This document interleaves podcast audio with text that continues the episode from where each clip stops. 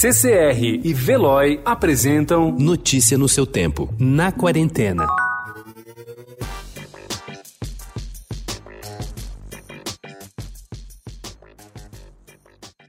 Há 120 anos, em abril de 1900, o austríaco Emil Jelinek batizou de Mercedes os carros que comprara da alemã DMG, algo como Empresa de Motores Daimler, em tradução livre.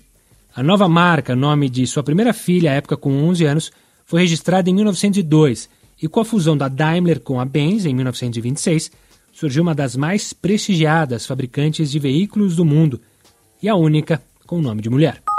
Se você não vai ao restaurante, o cardápio especial de Páscoa vai até você. Pensando em como deixar o seu almoço mais saboroso, o Paladar montou um roteiro com estabelecimentos que oferecem boas pedidas para o feriado. Adega Santiago, Hits e Le Jazz são alguns dos restaurantes com receitas tradicionais para a data. E o bacalhau segue sendo a grande estrela dos cardápios. Para quem quiser ir para a cozinha, é só entrar no banco de receitas do paladar.estadão.com.br.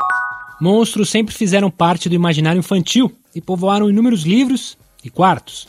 Em 2011, o Estadinho reuniu seus pequenos leitores para um encontro na Livraria Cultura em torno do livro Onde Vivem os Monstros, clássico de Maurice Sendak, publicado pela Kozak Naif e que ganhou uma bela adaptação para o cinema e com o encerramento da editora virou uma raridade em sebos. Hoje há novas opções de livros nas livrarias, como Se Eu Abrir Esta Porta Agora, de Alexandre Rampasso.